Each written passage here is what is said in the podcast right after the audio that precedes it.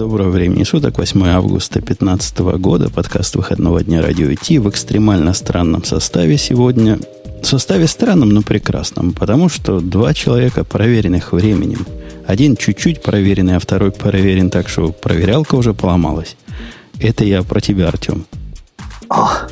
Да, э, всем привет. Сто лет, сто лет я к вам не заходил в гости. Примерно, плюс-минус, может быть. При, примерно так лет семь. Да, да. В самом начале, помню я еще, э, погоды стояли чудесные. М- Это маль- было до мальчик, ты еще босой был, да? Это было до айфона, скажем так. И о чем же мы тогда разговаривали все эти часы, если не было айфона? По-моему, ни о чем мы не разговаривали. Сидели так, э, наливали время от времени, а потом появился iPhone, и, в общем... Все темы да. появились сами. А второй да. гость у нас реально такой гость, то есть человек с улицы пришел поза поза прошлого, в какой-то из прошлых разов, да? Было дело? Расскажи, да, как ты тут появился? Тот, тот, который был перед твоим отпуском, насколько я помню, последний выпуск. То есть после да. того, как ты у нас побыл, я уже не смог этого больше выносить и пошел в отпуск. Да, пришлось... Меня продержали выпуск целый, и ты от этого так устал, что срочно уехал куда-то за 3-9 земель в отпуск. Э, окей, несмотря на шуточки и хихоньки с хахоньками, у нас совершенно серьезный выпуск, хотя для людей простых, и как всякий серьезный выпуск, он начинается с нашего генерального спонсора – это шоу создано при поддержке Digital Ocean. Digital Ocean – провайдер доступного облачного хостинга. Всего за 55 секунд и 5 долларов в месяц вы можете создать свой облачный сервер в одном из дата-центров, расположенных в Нью-Йорке, Сан-Франциско, Амстердаме и Сингапуре, и управлять им с помощью простой, интуитивно понятной панели управления или воспользоваться мощным мощным API. Начните прямо сейчас. Введите промокод радиодефис при регистрации и получите 10 долларов бонуса на аккаунт. Ты нас уже слышал, Артем, с тех пор, как у нас тут появилось 10 долларов бонуса и мощный API? Втирать в аккаунт. Да, да, конечно, я слышу. Окей. Значит, тебе не будут в новинки и наши другие стилевые, стилевые, стили, стилистические нововведения. Например, приходя в этот подкаст, я думаю, меньше всего ты мог ждать, что первая тема будет та первая тема, которую я сейчас прямо выбрал. Листает, листает, ищет. Вот. Почему? Нормально, это же не гиковский выпуск, самое оно. Оно, оно-то оно, но у меня возникает вопрос на тему, которую я выбрал, которая называется просто не Windows может. 10 Review. No, ну не может, ну послушай, ну, ну не может этого быть. Э, не, это же просто праздник же. То есть 7 лет не был, зашел и тут опять. Да, да. Никогда такого не было, и вот опять. И вот снова, да. И каким образом мы будем про эту тему разговаривать? Потому что у меня есть такие смутные, ничем не подтвержденные подозрения, что никто ее себе не ставил из ведущих сегодняшнего выпуска. Эм, я скажу за себя. Э, у меня нету устройства, на которое можно было бы просто сходу поставить э, Windows 10, но у меня есть Parallels, в котором это сделать можно. И я даже попробовал это сделать. Единственное, что оказалось, у меня возникла проблема, которая, в общем, наверное, не связана с Windows 10 непосредственно. А, моя предыдущая Windows, которая сейчас стоит, по-моему, Windows 8. Слушай, Бобук так говорит моя предыдущая девушка, как ты говоришь, моя ага. предыдущая Windows. Не-не-не. И я, так я... же в именах путается. 9, 10, не помню. Ну вот, в общем, короче говоря, она у меня, видимо, стоит э, с тех давних времен, когда я был еще студентом. У меня нет от нее э, регистрационного, активационного вот этого кода. Поэтому Windows 10 у меня скачался успешно, но потребовал этот код, который я не смог ввести, и в итоге она у меня так и вот не установленная, наполовину скачанная и лежит. Вот. Денис, ты теряешь шанс сказать по-греевски. Напомнить про Простоквашино, и письмо у нас есть, но мы его вам не дадим. Это было yep. бы как раз вот просто в стиле, понимаешь? Учись. Но ты же, ты же выступил в этой роли. Ну, это ладно? я тебе подсказал. Ладно, да, я постараюсь быть быстрее. Артем, это не 8-9, а где-то так, 7-8, потому что 9 не было. Настолько 8 Нет. оказалось им лыка не в строку. Лыка в строку бывает, или куда лыка? Ты специалист. Лыка в строку. В строку. Ну, вот да. в строку, в строку, куда там лыка? В общем, они мышей не ловили с этой восьмой, и народ сильно-сильно сильно грустил. После восьмой версии не зря сравнивает с Вистой по степени, так сказать, провальности. Их попытка перевернуть весь мир, похоже, закончилась тем, что весь мир перевернул их. Ну, я, я могу сказать э, коротко про Windows 8, что ей я хоть как-то пользовался какое-то время. Единственное, что я и пользовался исключительно для, для того, чтобы запускать Internet Explorer. Э, как некоторые знают, я связан непосредственно с компанией, которая производит, наверное, лучший в мире э, редактор. Мы об этом поговорим обязательно как-нибудь потом немножко позже. Поговорим, вот. поговорим. И... Я тебя спрошу, как вы до жизни такой дошли, что такой ерундой занимаетесь. Ха, окей. Ну вот, в общем, смысл в том, что э, эм, все нужно проверять. Сейчас, может быть, уже не так, но на самом деле все практически нужно проверять в Internet Explorer. Вот. А поскольку нету версии для Mac, приходится содержать Parallels и Windows. Слушай, а у нас прямо пришел заказчик один на днях. У нас же заказчики корпоративные. Угу. И у нас у системы есть жесткое требование – Типа никаких эксплоров, никаких глупостей. Но в принципе написали мы, если вам очень надо эксплор, то и в нем будет работать. А так мы тестируем на, на Chrome, даже на Safari, ну потому что я в нем живу. И в Firefox все работает. А тут пришел чувак, не работает, говорит. Не поверишь, Explorer 6 у человека. Ну, нет, не настолько. Вот, не настолько. вот, вот реально Explorer 6 у человека. Я не знаю, как он его себе поставил. У них там корпоративные политики. Все же само должно как-то обновляться, говорят в Винде в этой. Но что-то не, не смогло. Не смогло. Вот смотри, 2011 год я работал на радиостанции «Маяк». Там стояли Windows XP на всех компьютерах. Это был вот корпоративный стандарт. Нет, ну ладно, 4 года назад это еще было нормально в России, а сейчас все-таки даже у нас 6 июня не осталось. Ну, по статистике видно его совсем мало. Так что это действительно удивительная да. тема. Я даже не очень представляю, каким образом он этого добился. То есть он принес, видимо, свой, свой лаптоп.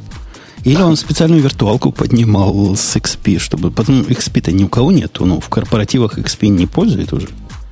Где он это шестую Ну, взял? почему? Может, у них какая-нибудь старая машина, про которую все забыли, и на ней просто Новень, старые... Новенькому дали, сказали, вот на.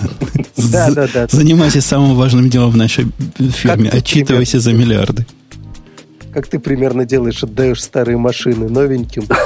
Да, да, и, и это правильно. В общем, 8 оказалась более чем сомнительная версия, и слушая на Эхе Москвы, где наш общий знакомый Александр Плющев вел еще там с одним чуваком шоу и приглашал очередного, не очередного, а текущего майкрософтовского евангелиста, Угу. Как-то они Стен, там... Стенка 2. Да, ну там он, он, он, он и при Пете был. Но как-то Петя главный был, а этот был на подхвате. Теперь Петя, значит, глупостями не занимается. Теперь вот этот паренек главный. Не помню, как зовут, пусть простит меня он. Если в чатике напомнит, я озвучу. Он там всякого такого нанес, сказал, что Windows 8, значит, хорошая была, а Windows 10 еще лучше. И самый главный там лейтмотив был вся концентрация его речи, то есть это официальная, видимо, позиция Microsoft, была не, на, не по поводу фичи, а по поводу того, что давняя мечта тех, кто давно сидит в, в компьютерах и слышал еще во времена Сана, что написал один раз и работает везде, вот это, оказывается, их теперь настоящая реальность. Вот для этого они работали, и для этого вся эта Windows здесь нужна, чтобы написал один раз, а работала на всех устройствах. Звучит как ерунда полная, если честно. Простите, дипломатично сказал. Нет, ну, как, как идея, наверное, Сомнительный довод. неплохо. Не, ну смотри, ты пишешь, ты действительно пишешь приложение один раз, оно работает на всех устройствах. Я подозреваю, что они имеют в виду Windows Phone. На всех то трех есть, устройствах, которые на есть у людей. На всех трех Windows фонах, да, то есть. Ну, во-первых, теоретически это можно сделать, если там можно и андроидные приложения на винде запускать, поднять какую-нибудь песочницу и говорить, что у нас теперь андроидные приложения есть. Они же будут убогие, они будут не десктопные, а чтобы они были десктопными, надо специально стараться. Ну, правильно? Ну, я, я, конечно, стесняюсь сказать это, потому что нас любители андроида слушают, но даже если их вот так не поднимать, они и так убогие. Прямо на своей родной платформе. Так что для этого, а для этого а большого ума не надо. Вообще, честно говоря, вся, вся, я вот смотрел на это ревью, у меня было полное ощущение старого анекдота. Мне же нужно напомнить про «продай козу». Потому что реально после, все ревью состоит из того, что поотменяли весь ужас, который был в восьмерке Реально вот в каждом да. абзаце. Помните, в восьмерке было плохо? Сейчас этого нет. Вот, и кажется, что реально по принципу продай казу десятка очень хорошая, очень хорошая, лучше, чем восьмерка. Да, я на восьмерку и не переходил, в отличие от Артема. И, то есть я, мне даже мысль такой не приходила в голову, поскольку зачем мне плиточки в моей виртуальной машине? Э, а вот на десятку седьмой пытался перейти. Причем седьмая у меня блатная. Мне ее сам Петя подарил в свое время. То есть сам Microsoft в дальние времена подарил мне седьмую версию. И обновиться она согласилась, но не смогла.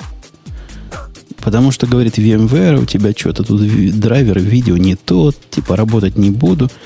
Посоветовал VMware мне, я им позвонил, говорю, что за дела. Мол, параллельсы. Какие-то русские делают какую-то русскую программу, в которой говорят, все обновляется. Кто-то пробовал обновлять в параллельсе или брешет? Я, я пробовал. Но я пробовал с восьмой на десятую. И у меня не получилось не потому, что драйвера не было. Драйвер это вообще... Где ты слово-то это нашел? Др... А... Это, это так винда говорит. Говорит, у тебя VGA драйвер не подходит для нашей замечательной новой системы. Не-не, у меня весь процесс обновления, у меня все скачалось правильно, все начало устанавливаться, но потом она спросила активационный код, я полез его искать, я не смог его найти, и, в общем, пока... То есть у меня все встало чисто вот по техническим причинам с моей стороны. То есть, то я есть... думаю, она дошла до конца и обновилась бы нормально. Проб- проблем совместимости драйверов нет, а у нас, значит, есть. И выход, кстати, для тех, кто вдруг так, как я, хочет поизвращаться, это скачать ISO образ – и установить его самому. И тогда, говорит, будет работать. Во всяком случае, так чувак из, из Fusion мне сказал в переписке, поскольку я официальный пользователь, я официально задал ему вопрос. То есть это сделать, видимо, можно. Хотя, хотя я не потянул. Глядя на этот самый Windows 10, ну что, красиво. То есть получилась смесь бульдога с носорогом, причем носорог не очень выпукливается. Вот эти все плашечки, которые они затягивают, в которые они нас забивают просто ногами в это светлое будущее, теперь вылазят по требованию. Они торчат всегда, как, как что торчит. В общем, как, как, как, как, как торчучки какие-то, не торчат. А часть меню старта. Меню старт, которое почему-то многие любят. Чего вы там делаете, медузятники, в этом меню старт? Чего? Как, как вы там, ну, у меня нет кнопки. Вот у меня в Маке нет и никогда не было кнопки старт. Если бы мне ее добавили, я бы удивился. А они, наоборот, радуются.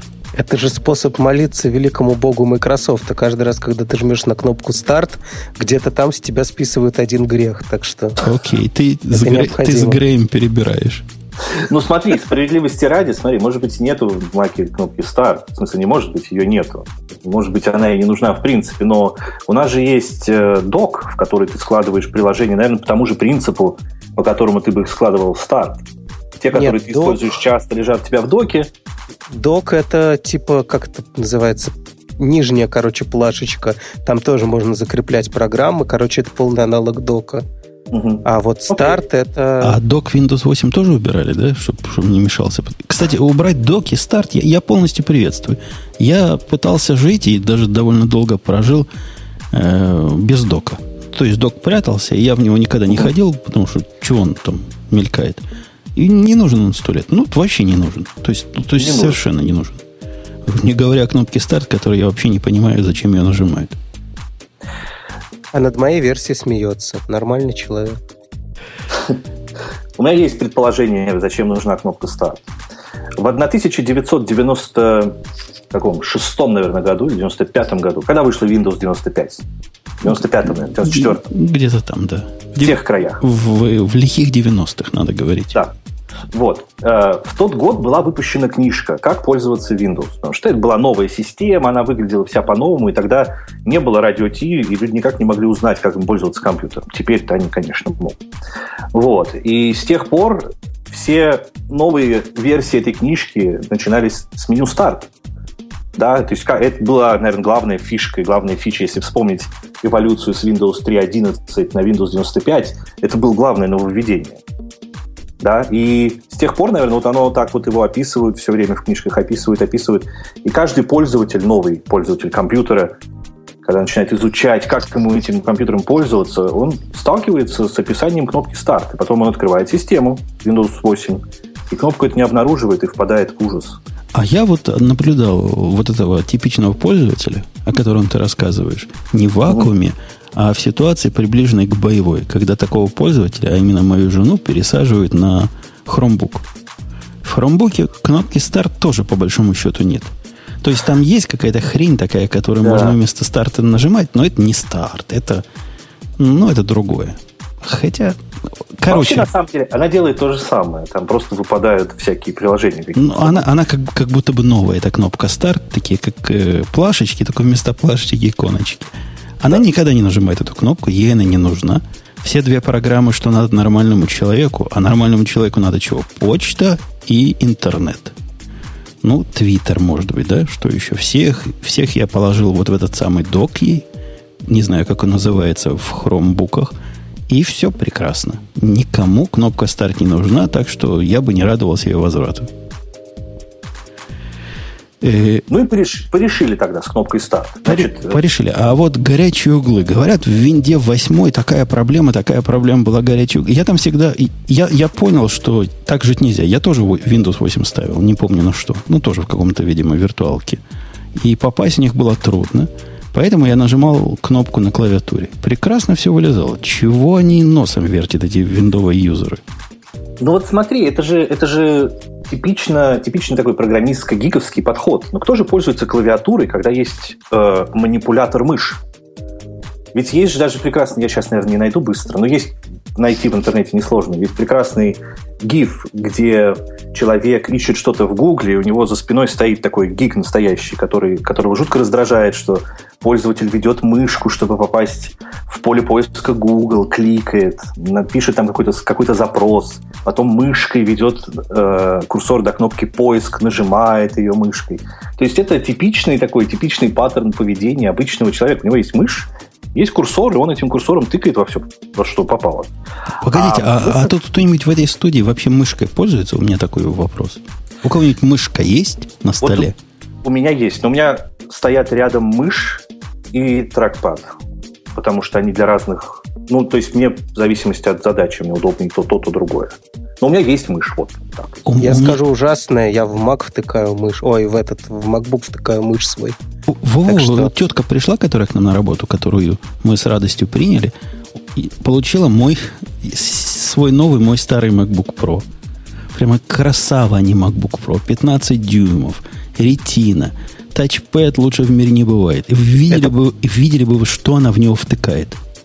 В свое время на какой-то конференции, лет, наверное, 15 назад, ну, может, 10, ей подарили мышку, которая такая маленькая, страшненькая, жутенькая. У нее еще провод так э, автоматически сворачивается. Знаете, такие... Класс, обожаю. Подарочные да. такие мыши. И вот она вот эту мышь втыкает в MacBook Pro. И говорит, ей так удобнее. Пробовал бы. Ну, справедливости ради, есть задачи, на которых действительно хорошо бы иметь хорошую точную мышь. Скажем, если это Photoshop или даже там Illustrator, и нужно что-то вот прям попиксельно делать. Действительно бывает, когда хорошо бы иметь мышь, не всегда можно точно попасть пальцем куда нужно. Вот. Но в мирной жизни, в обычной, когда ты пользуешься только интернетом, там, и чем мы говорили, почтой. И твиттером. И твиттером. Я не знаю. Ну, то есть, конечно, мне лично, вот лично, персонально, мне проще э, нажать шорткат, и у меня всплывает Spotlight, где я ввожу любое абсолютно сочетание букв и получаю приложение. Через секунду я его запускаю гораздо быстрее, чем если бы я пытался его мышкой найти в доке. Ты должен повышать свою степень гиковости. Тогда мы тебя позовем в первый выпуск э, каждого месяца, потому что Spotlight это вот для лузеров. Но если даже не для лузеров, то просто для тупых. Поскольку все умные знают, что бывает Альфред, который делает да. то же самое, только лучше. Да, я пользовался Альфредом ровно до того момента, когда появился первый раз Spotlight в виде, ну вот в современном виде. В прошлой системе был. Я не знаю, у меня сейчас стоит бета Тающая Капитана. Вот. Поэтому я сейчас уже, честно говоря, не помню, как было в прошлой версии. Я хочу сказать, что Spotlight, конечно, не Альфред. Но это настолько близко и при этом нативно, что я готов с этим мириться. Вот так вот. Ну, окей. Но если ты научишься в Альфреде делать то, что я делаю, э, не в Альфреде, в Спотлайте то, что я делаю в Альфреде, например, сказать «хочу», прямо русскими словами «хочу» опубликовать подкаст. И чтобы оно все сделало. No, Причем понимала, нет. какой подкаст, какой номер, какие номера были, какие нет. В общем, ты понимаешь, да? Да, я, я тебя понимаю. То есть я знаю, почему бы мне бы в каких случаях был бы лучше, наверное, Альфред. Но еще раз, я дал предпочтение родному, встроенному, нативному Apple решению, тем более, что оно прогрессирует довольно быстро. Вот. Кстати, в сторону прогрессирования и прогресса в целом, по слухам, тут именно Картана это вот то самое, за что для чего, видимо, стоит поставить Windows 10. Потому что я, я как человек в танке считал, что Картана это как Siri. А, да. а оказалось нет. С точки зрения Windows 10 Картана это круче. Это смесь Siri, смесь Spotlight и еще чего-то. Еще чего-то третьего, я помню, смесь. И все оно вместе так работает, как-то все само понимает, и все, все прекрасно. Ну, в общем, ума там палата. А еще смесь Альфреда. То есть он там запрос на человечьем языке понимает, когда ты пишешь руками. Например, сколько в одном метре миллиграмм. Он тебе раз и скажет. Понимаешь? Такой умный. Вот такая вот хрень. Плюс Картана же вроде старается за пределы одного устройства выйти, как я понимаю. Типа ставишь приложение на свой телефончик, и она тебе напоминает то, что ты попросил со своего основного компьютера. О, вот это ты прав, ты прав. Это как раз то третье, что я вспомнил, оно как Google Now еще выступает. Угу. Оно читает все твои имейлы, но поскольку в Винде принято все читать и про тебя стучать, у них в их мире это считается нормальным. И может тебе все подсказать, рассказать, что у тебя самолет. Ну, точно как Google Now, только вот в одном флаконе. Но если это будет хорошо работать, это замечательно. Типич... Вот это как раз прогресс интерфейса, в отличие от плашечек и кнопки старта и каких-то там горячих углов. Это, вот это прогресс, Слушай, если ну это, хорошо работает. Этот прогресс дорого нам с вами, товарищи, обойдется в плане персональных наших данных. А, есть... Да? Да, насколько я понимаю, у нас есть и такая тема тоже. Обойдет, а, обойдется. Но у меня есть к тебе провокативный и провокационный вопрос. Давай. Ты понимаешь, для того, чтобы поддержать консистентность твоего требования, а именно я параноик и свои персональные данные никому, нигде, никто, расскажи мне вот что. Когда последний раз тебя, дружище, хакнули через, например, какой-то Outlook, или еще какую-то программу, которая от фирмы. Тебя хакают через Target, тебя обижают через другие торговые сети. Твои карточки пропадают, и твои данные утекают вовсю. Китайцы злобные тут на подходе.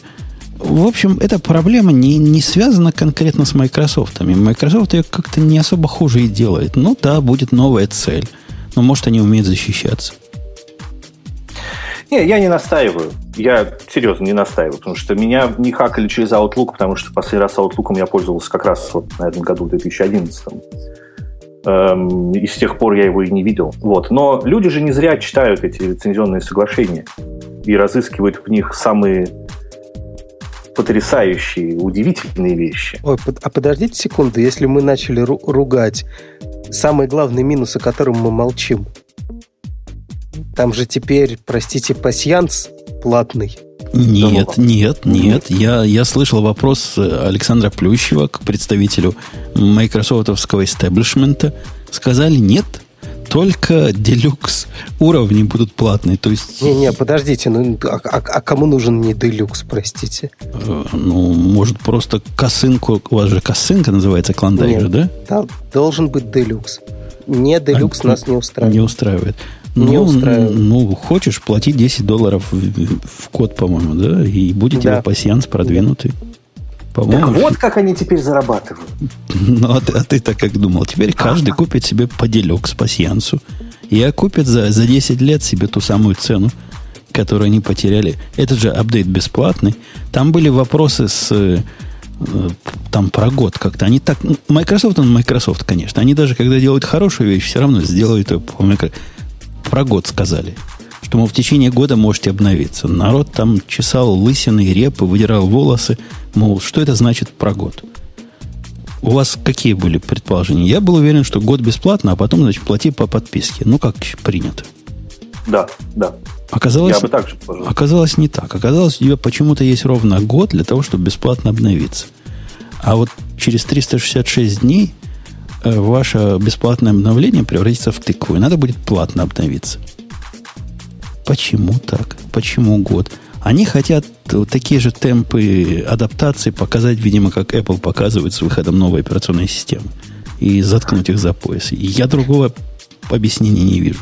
Ну, во-первых, я думаю, да, они хотят перегнать побыстрее людей, а во-вторых, если слишком долго такое предложение держать, то, может быть, появятся всякие схемы, типа купить где-нибудь старую, которая уже совсем дешевая, и обновить ее все еще.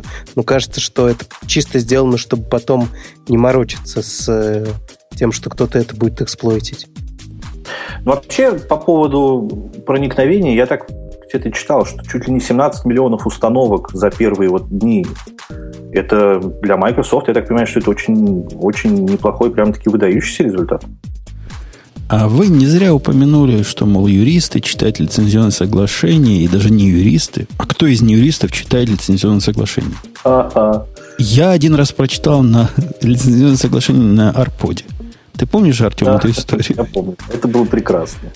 И, видимо, я был единственный, потому что кроме меня никто и не читал. А в ответе официальном, который я получил от администрации, было сказано, так что ты, ну, паришься? Мы его просто скопировали с какого-то места.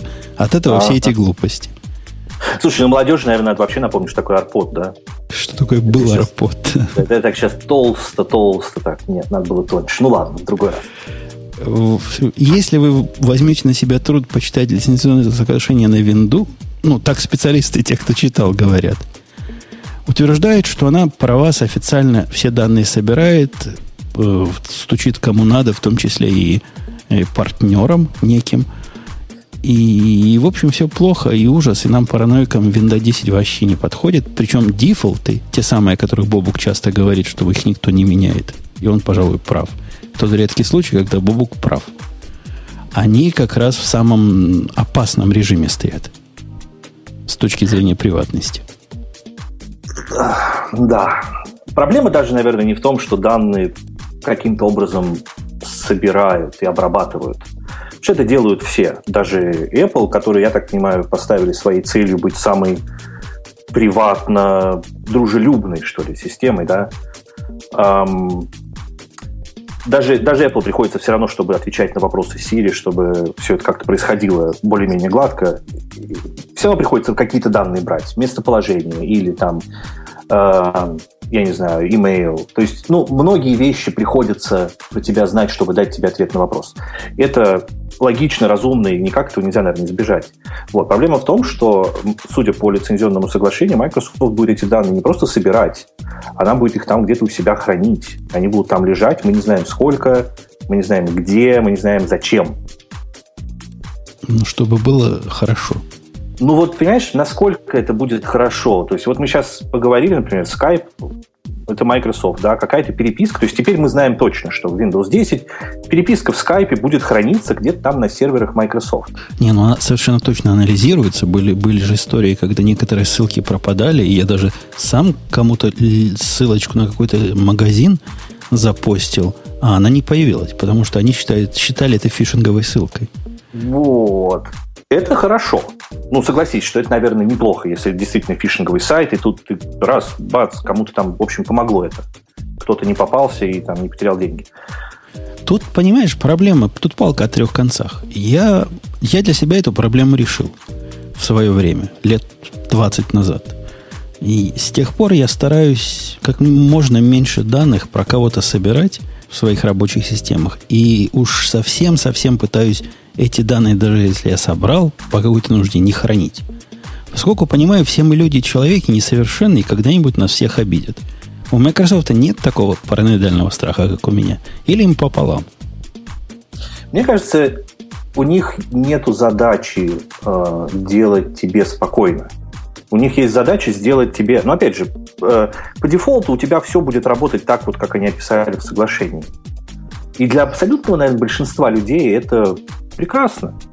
Ты задаешь, ты кротанию вопрос какой-то, она тебе на него отвечает. Все, счастье. Ты же не думаешь, куда эти данные пошли, почему они туда пошли, где они конкретно хранятся, что это за юридическая юрисдикция, когда это хранение закончится. Ты же об этом, вот обычный же человек, ты же не думаешь об этом. Тебе, ну, не то, что все равно, тебе даже в голову не приходит, что это так устроено, ты можешь просто этого не знать. Ну вот для обычного человека. Ну, допустим, этот обычный человек переписывается в Фейсбуке, постит фоточки в каких-то своих частных каналах и считает, что это приватно. Про этих мы уже не говорим, это уже потерянное поколение. Этих проблем приватности уже не интересует. Но человек старой закалки, например, даже рожденный в прошлом веке, посылает какое-нибудь сообщение кому-то. Ну ладно, он тупой, он посылает незашифрованный имейл, его уже просмотрели 50 раз кому надо. Но допустим, его, допустим, он посылает имейл зашифрованный на своем замечательной винде. И черт его знает, что эта винда сделает с его очень секретным имейлом. А там суперсекретные переговоры. А там данные к его истории болезни, которую, прочитав, мир, прочитав, содрогнется. Если он президент какой-нибудь или президентша, не дай бог. Представляешь? Ну, вообще, вообще говоря, кажется, что просто у них приоритет на, сер- на создание сервиса. И, собственно, людей, которые, например, как ты говоришь, не из, не из пропавшего поколения, которые вообще там к компам недоверчиво относятся, в принципе. Непонятно, какая железяка. Их купить можно только удобством. То есть, если эта картана будет реально удобная, они простят железяки, что она зависает, ломается, сохраняет их данные куда-то и вообще. Так что, мне кажется, Microsoft делает приоритет типа на сервис, а если что-то сломают, ну, они пофиксят, они извинятся, может быть, каких-то денег в суде заплатят и исправят эту ошибку. Ну, кажется, так. Ну вот связано с, с тем, что Windows про вас много чего знает, а будет знать еще больше, и поэтому, наверное, стоит вам смысл, дорогие слушатели, зайти в настройки приватности и посмотреть, что же вы посылаете – я понимаю, это винда, там найти настройки непросто, там не для этого сделано, чтобы вы просто искали настройки. Но тем не менее, постараться посмотреть, может там какие-то флажки поменять. Говорят еще, что м, пиратские игры будет удалять и всякий пиратский контент будет. Это, это манса или это реальная история? Ну, надо смотреть, как это будет сделано, в каком виде. Насколько она будет, как она вообще поймет, что это пиратский контент а не как, как-то хитро распространяемый через они там знают. скачивание. Ну вот Они да, так что, так что надо смотреть, как это будет сделано. Контрольные а суммы по... проверят, увидят, что не совпадает с оригиналом. Опаньки. И затерли старую версию моего ну, любимого CNC. Ты понимаешь, пришел новый патч, изменились файлы, а у них что-нибудь не обновилось, и они все стерли. Ну, то есть, ну, непонятно, как это хорошо. Нет, послушайте, вот мы сейчас всерьез обсуждаем возможность того, что компания, производитель операционной системы, что-то сотрет на наших компьютерах. Вот просто это же, ну, просто дико, нет? Почему? Не дико. Я вот когда жму очистить корзину, она у меня очищает корзину, удаляет. Что ну, правильно. Твое да, действие. Так, теперь, теперь представь, что у тебя есть корзина, в которой там какие-то лежат файлы. И вдруг ты приходишь, и их нет. Ну, то ну, есть, значит, не надо было. Вот. А может, надо? Может, надо, но есть... ей-то виднее. Кому? И искусственному Компания... интеллекту Картана кому? Да, Блин, да, вот, короче, я прям прям меня это вот ну, не то, что пугает, потому что я не собираюсь пользоваться Windows, но тем не менее, это, по-моему, это дико, когда какие-то люди неизвестно где принимают, возможно, могут, по крайней мере, принимать какие-то решения про твой компьютер, и ты даже не знаешь ни по какому принципу, ни что это за решение. Вау. Ну, да, печально, но, к сожалению, мне кажется, уже сейчас такой мир. Так Блин, что... ну то есть это даже не твой компьютер на самом деле. Ну, если... На самом деле это да, это предоставляемый тебе сервис. Вот. Ужас. Чужой. Да. Мы ведь, опять же, в этом, в этом тысячелетии, в котором мы живем, компьютер это сеть, а сеть это компьютер. И тебя же ведь, Артем, не, удивляет, не, не удивляет, что, например, Google какие-то ссылки в поисковом запросе может заблокировать по своим причинам. Собственно, в этом это и удалять данные на пользовательском компьютере я большой разницы здесь уже не вижу в современности. Окей, ну действительно, наверное, она стерлась, эта граница, вот прям ее нету такой, что вот прям оп, и ты точно знаешь, где у тебя заканчивается твой компьютер и начинается сервис, который тебе предоставляет. Прекрасный пример с, с Google. Но все же, я устроил у себя что-то на компьютере, я сложил в какую-то папку какие-то файлы. Как я их получил, это ничье дело. Ну, серьезно, это мой компьютер и мои файлы. Нет, вот, ну, то есть... Вопрос, вопрос с точки зрения юристов Microsoft, видимо, вопрос дискуссионный, особенно если ты не чист на руку. Они говорят, мы тебя за руку схватим. Кстати, я ничего плохого не вижу. Вот не, в техническом смысле это, конечно, ужасно. Я согласен более чем полностью. Но если возникнет общее централизованное, относительно надежно рабочее, э, работающее техническое средство а, обижать пиратов, я только зааплодирую чтобы не воровали. Ну, это вообще Я даже... с любыми уголовными, там, с какой-нибудь запрещенной порнографией и всем прочим, сейчас же тоже стучат на тебя, если ты выснешься в интернет неосторожно со всем этим. И правильно делают, в принципе. Нет, с пиратством все понятно. Здесь никаких нет. С пиратством, со всякой уголовкой, окей. Но, еще раз, мы не знаем, где эта граница и кто решает, что есть пиратство, что есть нарушение то есть кто эти, почему эти, почему именно эти люди решают? Как это, и опять, это мой компьютер. Руки прочь. Прочь. Частное пространство, четвертая да, поправка. Част, часто частная собственность, все вон. Л- ладно, ладно. Я твой пафос разделяю. Несмотря, несмотря на все, и несмотря на то, что я за прогресс, и за то, чтобы пиратов обидеть как следует, я разделяю. Нечего лезть на компьютеры, с другой стороны, если вы себе поставили в Windows 10, после того, как вы прослушали этот подкаст, и не поменяли приватные установки, то вам уже ну, поздно на зеркало пенять. Так вам и надо. Совершенно верно. Я гляжу на следующий, пытаюсь поглядеть на следующую тему. Вот у меня что-то ньюс зависли, зависли, но вот сейчас развиснется. О, развислись. Э, есть пара, пара, пара, тройка, которую мы пропустим пока, поскольку угу. поскольку адаптируем под э, состав ведущих. Это я так на тебя, Артем, намекнул. Мягко, мягко намекнул. Грустная история про Google которая здесь у нас сидит, сидит давно и нарастает все более и более свежими, но душераздирающими подробностями. Ты ведь был один из тех, как я. Один из нас двух, которые Google Plus полюбили. Да, у меня был период, я целый год пользовался аппаратом HTC One на андроиде. Я об этом не жалею. Хотя, конечно, это, скажем так, имело побочные эффекты.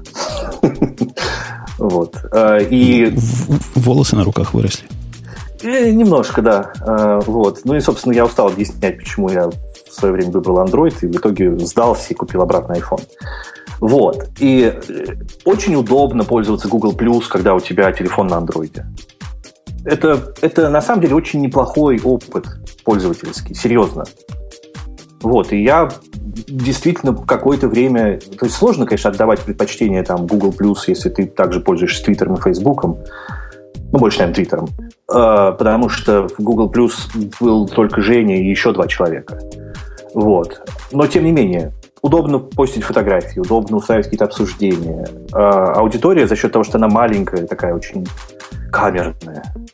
Вот, то есть в этом было, это было здорово. Она была не только маленькая, она была активная. Даже в те времена, когда Google Plus был еще уделом немногих, сейчас он опять стал уделом немногих, мои экспериментальные обсуждения, которые шли в параллель в Google Plus и в Твиттере, они имели гораздо больший эффект в Google+. То есть там какая-то вовлеченная аудитория была. Это объяснимо, объяснимо, это связано с тем, что она была маленькая, эта аудитория. Потому что в Твиттере ты что-то задаешь какой-то вопрос, и человек, который подписан еще на 500 других твиттеров, может быть, вообще даже не заметит. А в Google Plus любое новое сообщение ты встречаешь аплодисментами. Кто-то что-то написал, ура! Я еще заметил другой паттерн, который я не могу объяснить никак. Видимо, какой-то социологический. В Google Plus люди в основном, если был вопрос, отвечали на вопрос. В Твиттере люди никогда на вопрос не отвечают. В Твиттере все политики. В Твиттере все говорят свой ответ, но не на мой вопрос. Да. Ну, опять, это я думаю, что это связано с размером, с размером аудитории. Если бы Google Plus был так же населен, как Twitter, наверное, все бы поменялось. Подождите, я, я вот вас слушаю, и чего же тут грустного? Вы все говорите, что все хорошее в Google Plus из-за того, что маленькая аудитория. Ну, так он становится все лучше и лучше. Город мертвых назвал, назвали его журналисты, по-моему, уже года два назад. Я встал на баррикады и сказал, какие мертвые, я там живой. Тогда был. Так, встал и ушел из этого города после этого. Но плохие новости для Гугла, собственно, самим Гуглом артикулированы. Это уже не слухи, которые я тут могу опровергать, и мы тут с Артемом можем вставать грудью на защиту замечательного простого. И я до сих пор, я не стыжусь. Я человек 20 века. Я до сих пор не понимаю, как вот этим Фейсбуком люди пользуются. Я, я не могу понять, как вот этим убожеством люди пользуются. Я могу сказать, как пользуются. Заходишь на страничку facebook.com, читаешь все, что на страничке, вниз листаешь обновляешь ее, читаешь, потому что все обновилось, откуда-то что-то появилось, читаешь новое, что Тут Там слева какая-то колонка, которая не тебя чего-то, чего-то хочет, какие-то прогрессы показывает. Какие-то поки, пики, шмоки приходят от людей, которых ты не знаешь. Говорят, не хочешь там поиграть в какую-то хрень. Я даже не понимаю, куда они меня зовут. Но все они приходят. Все они Если зовут. Если чего-то не знаешь или не понимаешь, тебе это не нужно. Ты не, это не так. Вот я тоже так думал. Поэтому, когда жена сказала, а настрой мне Facebook, у меня там общество экстремальных феминисток, самое крутое. Да. Я попытался ей настроить, но я, я не понял, почему она, например, не может там комментировать. То есть как-то все могут, даже я могу, она не может. Ее не забанили еще. Видимо, я что-то не достроил. То есть я человек с высшим образованием, с несколькими десятками лет опыта компьютерной индустрии. Я не могу сходу разобраться, чего там в Фейсбуке надо вот. сделать. Вот, Евгений, вам мешает ваш умище. Не надо с умищем в Facebook. Вот так. На ну, самом деле, действительно, все такое очень запутанное, наверное, сложное. Я не первый раз просто слышу о том, что ой, как пользоваться Фейсбуком, там все такое непонятное какое. Вот. Э, я им пользуюсь, ну, в общем, вот с тех пор, как он стал доступен публично, а не только в американских колледжах. И он менялся, там все двигалось в разные стороны, и колонки появлялись, потом исчезали, потом появлялись новые. Вот. И смысл в том, что с каждой переменой ты думаешь, ну зачем, и все стало сложнее, и все стало еще менее понятно, чем было. Вот. А потом привыкаешь и разбираешься. Но это требует с одной стороны усилий, с другой стороны полного отсутствия усилий. То есть либо, либо нужно сидеть и реально вот разбираться, как настроить себе группы, чтобы постить, например, только для семьи. Или там как, э, я не знаю, создавать страницы и пользоваться страницами. Это отличный ну, ну, отличный инструмент для многих целей. Страницы, группы. В колледже, например, когда я учился в канадском, группа на Фейсбуке была основным способом коммуникации между студентами. Ну вот смотри, на фоне вот этого Фейсбука, который ты даже внятно не можешь объяснить на простом русском языке, восхитительно простой Твиттер есть. Есть. И Google Plus был настолько же, в принципе, восхитительно простым. Ну, до определенной степени. Я нисколько с этим сейчас не спорю. И причем как раз Google Plus сочетал в себе э, большую, большой ньюсфит, ленту событий всех, которые он там как-то подбирал или не подбирал. Я, честно говоря, не знаю, был ли там алгоритм вывода этих событий. Э, ленту всего, что у тебя происходит, и камерность, и простоту, и, как это сказать, пря- прямость Твиттера, где у тебя есть э, люди, на которых ты подписан, и все их сообщения ты всегда видишь. И да. в этом, наверное, было большое преимущество Google+. Хотя... Слушайте, ну у него действительно, действительно очень хороший интерфейс, прости. Но проблема в том, что для социальной сетки, как вы, наверное, тут понимаете, это вообще не важно, потому что, внимание, как вы правильно сказали, у Фейсбука интерфейс ужасный, непонятный. Понятность не нужна. Э, нужно количество людей – и какие-нибудь простые тропки, протоптанные, указанные, показанные указателями. Это как возмущаться, что, не знаю, не того цвета коробочка у новой винды потому что никого не волнует, какого цвета коробочка, даже если вам от этого очень противно. Ну, как бы, люди признают, что отличный продукт по интерфейсу, мне он тоже гораздо больше Фейсбука нравится. И вообще он отлично выглядит и действительно понятный. Но вот все, но он неудача. А Facebook непонятный, плохой, удача. Вот. Нет, надо сказать, что вот мы тут медом мажем Google+. На самом деле Google Plus своих там вот таких непоняток куча. Я в нем гораздо активнее пользовался и гораздо плотнее пытался разбираться, чем с другими, со всеми социальными сетями. Но вся эта концепция, кто за кем, кто за кем и кто кого, и кто от кого чего получит, они тоже не смогли эту проблему решить. А введение кругов, которое, на мой взгляд, это радикальная ошибка была. Я не знаю никого, кто... Я не пользовался кругами. Но говорят я, потому что я в основном пишу и никого не читаю. Типа, мы звезды так себе ведем. Нормальным человеком круги, видимо, нужны были. Но мне это показалось непонятным переусложнением. Черт с ним. Зря они это сделали, но может кому-то и надо. Но когда я получаю сообщения вдруг от каких-то незнакомцев, и эти сообщения мне приходят на e-mail, потому что email у меня настроен так, чтобы комментарии на мои... Я так считал. Комментарии на мои посты приходили мне в виде почты. Ну, это ж разумное, да? Что тут такого? Нормально. Ну, да. А в результате я получаю и всякие упоминания меня в постах всяких спамеров. И отключить можно либо все, либо ничего. Это чего-то в этом чувствуется не так. Я, я отключил все. То есть мое, моя эпопея в Google Plus закончилась после того, как я устал их мьютить, всех этих людей – Отключил все, и больше я туда не захожу с тех пор. Но если копнуть в историю, то в 2010 году они сильно боялись, судя по статье, которую мы на Mashable читаем, сильно боялись наступления Фейсбука, а, ну, что значит наступление? Перетекание рекламных денег в Facebook. И вот в виде ответной акции придумали всю эту движуху, причем она пошла в таком, я не знаю, можно сказать, не гугловом, но в очень корпоративном формате – ну... Наверное, е... это ее и убило на самом деле. Если вспомните о том, что, и это, собственно, не, не, не слух, а факт, что бонусы работников вообще в несвязанных областях привязывались к успеху Фейсбука, то я вспоминаю свое предыдущее место работы, где я работал над продуктом, который был прибыльный, доходный, успешный, рос как на дрожжах, был монополистом на рынке. Там 97% у нас было в определенный момент времени – а в конце концов сказали, нет, бонусов твои орлы получать больше не будут, потому что у нас есть еще другой продукт, который мы вообще в Лондоне разрабатываем, к которому ты никакого отношения не имеешь. Но вот если тот продукт полетит, то ты получишь тоже. Это не путь Гугла. То есть все, что связано с Google было не путем Гугла. Не было маленькой команды, которая бы занималась э, в таком стартап-режиме разработкой, да, он не рос сам органически. А, опять же, заставлять всех пользователей YouTube регистрироваться на Google+, чтобы продолжать нормально комментировать на YouTube, это, ну, это же просто насилие. Там были гораздо более тонкие вещи. Ты просто как человек Google Plus зарегистрированный даже не знал, что, например, пользователи Hangout не могут видеть картинки, которые пользователь другой им прислал, если они не зарегистрированы в Google Plus. То есть это загоняние в счастье железной ногой было чудовищно. Но чего стоит того, что мне пришлось им номер автомобиля посылать, чтобы доказать, что я умпутун? Ну, реально, я им посылал, да, да, а то они меня банили. Единственное Говорили мне настоящее имя? Ну, говорят, тут, не, они не говорили настоящее имя. Они говорят имя или э, то, значит, та кликуха, под которой тебя все знают и общественно принято.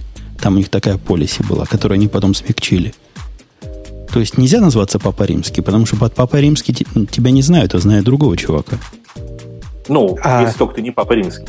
А если ты папа римский, а потом ушел в отставку, то у тебя отнимают этот аккаунт и дают новому. Новому О, папе. Кстати, интересно, да, как это будет происходить. А это, это, это будет как в Твиттере. Реальный папа римский будет новый. Не, ну подожди, в Твиттере же сейчас у нас есть потус пользователь, да? Э, который в следующем году отчаливает mm. этот POTUS, и будет новый POTUS. Ну, будет написано Станет... The Real POTUS будет следующий, а следующий будет The Real Real POTUS. Как у них true, в Твиттере принято? POTUS. True POTUS. Не, я так понял, что POTUS это как раз будут передавать, что он принадлежит не конкретно Обаме, а администрации, ну, как администрации президента. Не, ну, в целом, да, пресс-службе обычно эти аккаунты принадлежат и переходят, да. соответственно. Но е- если, если Артем Ваша победит, так и проблемы передачи не будет. У нее имейл на своем сервере, у нее все, кто ну, захочет, тот и возьмет. Значит, во-первых, давайте разберемся, кто такая наша. О, наконец-то началось веселье. Ну, среди босиков-то, которым почему-то почему ты, почему ты примыкаешь, ваша, это вот Клинтон, что там?